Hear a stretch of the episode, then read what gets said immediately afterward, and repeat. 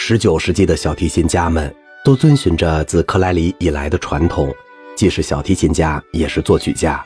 帕格尼尼如此，维厄当、维尼亚夫斯基、约阿希姆、萨拉萨蒂、伊萨伊都是如此。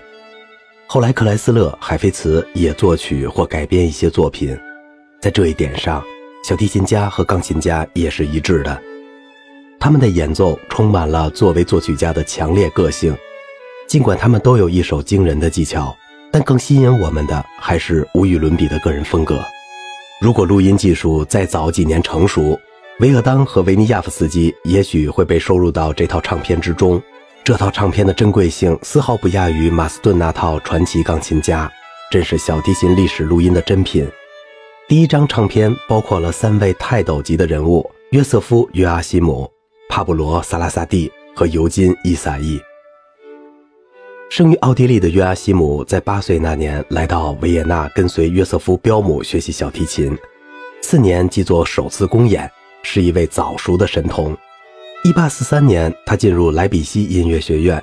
作为院长的门德尔松称他为上天派来保护我艺术青春的小天使。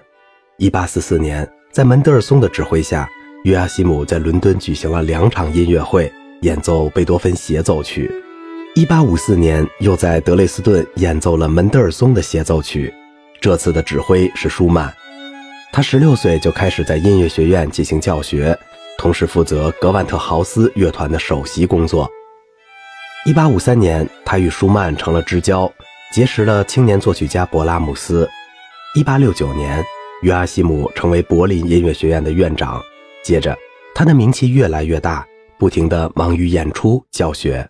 他写了不少小提琴曲，包括协奏曲、浪漫曲等。现在经常被演奏的就剩下几个为著名协奏曲写的华彩和一些名曲，比如勃拉姆斯的匈牙利舞曲的改编曲。约阿希姆在一九零三年留下了五段录音：两首巴赫无伴奏的片段，两首勃拉姆斯的匈牙利舞曲和一首自己的浪漫曲。约阿希姆一直推崇巴赫的无伴奏奏鸣曲与组曲。在推广这套经典曲目上不遗余力，他在晚年还保持着不错的状态，非常沉稳，演奏始终处于理智的控制之下。萨拉萨蒂正好代表了炫技派，和约阿希姆不同，他被称为花腔艺术表演之王，是以纯粹技巧使人入迷的演奏家。拉罗、圣桑和布鲁赫都把自己的作品提献给他。这位西班牙小提琴家似乎天生就会拉琴。十岁时为马德里皇室表演，从皇后那里得到一把斯特拉迪瓦里小提琴。一八五六年，在巴黎音乐学院阿拉尔班上学习了九个月后，萨拉萨蒂就把音乐学院的全部课程学完，并获得了一等奖。十七岁便开始到处公开演出了。萨拉萨蒂的技巧称得上完美无缺，声音干干净净，演奏无拘无束，流畅而辉煌。他的琴音一点杂质都没有。甜美饱满，他最擅长表演炫技性作品和他本人的作品，比如《吉普赛之歌》和西班牙舞曲。萨拉萨蒂一共录了九首作品，其中包括《吉普赛之歌》和两首西班牙舞曲在内的七首自己的作品，都拉得放荡不羁。有意思的是，在《吉普赛之歌》前半段小提琴演奏结束后，萨拉萨蒂说话打断了钢琴的间奏，接着直接转入后半段的炫技中。他还录制了巴赫第三组曲中的前奏曲，速度是现代演奏家的两倍。他改编的肖邦夜曲充满了浪漫风格，从这些唱片中可以完全感受到他过人的技巧和纯净无瑕的音色。但更可贵的是，今天已经绝迹的自由不羁的无与伦比的个人风格。生于比利时的伊萨伊是法比学派的大家，他在烈日音乐学院师从马萨尔。十六岁时，在维尼亚夫斯基班上学了两年，又跟从维厄当学习了两年。一八八二年，他在安东·鲁宾斯坦的建议下到俄罗斯演出，取得成功。人们甚至把他与维尼亚夫斯基相提并论。他与德彪西、丹蒂、圣桑、弗雷都保持着密切的关系。一八八六年起，他定居布鲁塞尔，定期举办音乐会，并进行教学。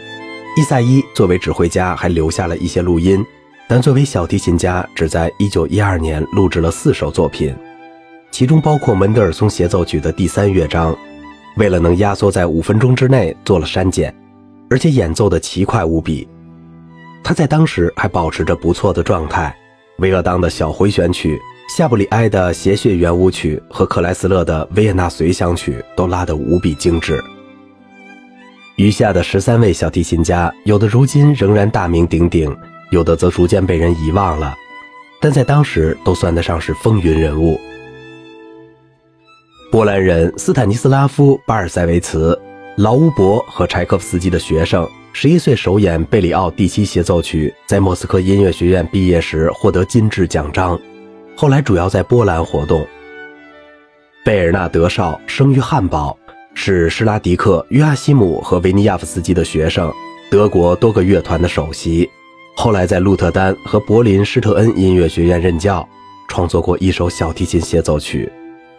保尔维亚多生于法国一个显赫的音乐世家，贝里奥是他的姑父，老师莱昂纳德也是家庭成员之一。他后来在巴黎音乐学院任教，弗雷的第一奏鸣曲就是献给维亚多的。罗马尼亚小提琴家阿诺德·罗塞长期担任维也纳爱乐乐团和多届拜洛伊特节日乐团的首席，马勒的妹夫。他还是罗塞四重奏乐团的领导者。法国小提琴家昂利·马窦生于兰斯，是莱昂纳德和希沃里的学生。1892年获巴黎音乐学院一等奖。他在欧洲各地任教，罗杰斯把自己的小提琴协奏曲提献给他。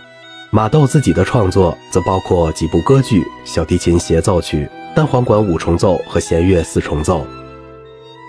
捷克著名小提琴家扬·库贝利克是舍夫契克最重要的学生，在当时被誉为帕格尼尼第二。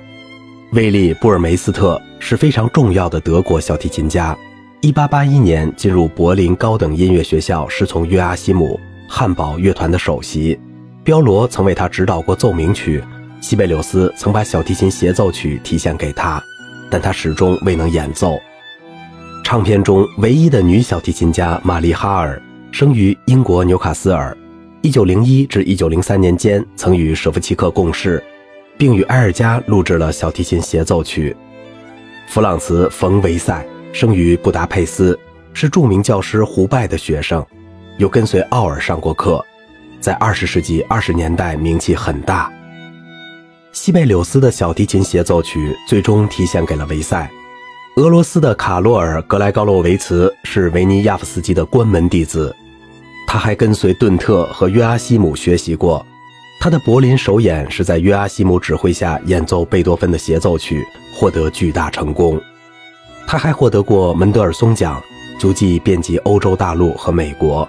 这些小提琴家的录音都不太好找。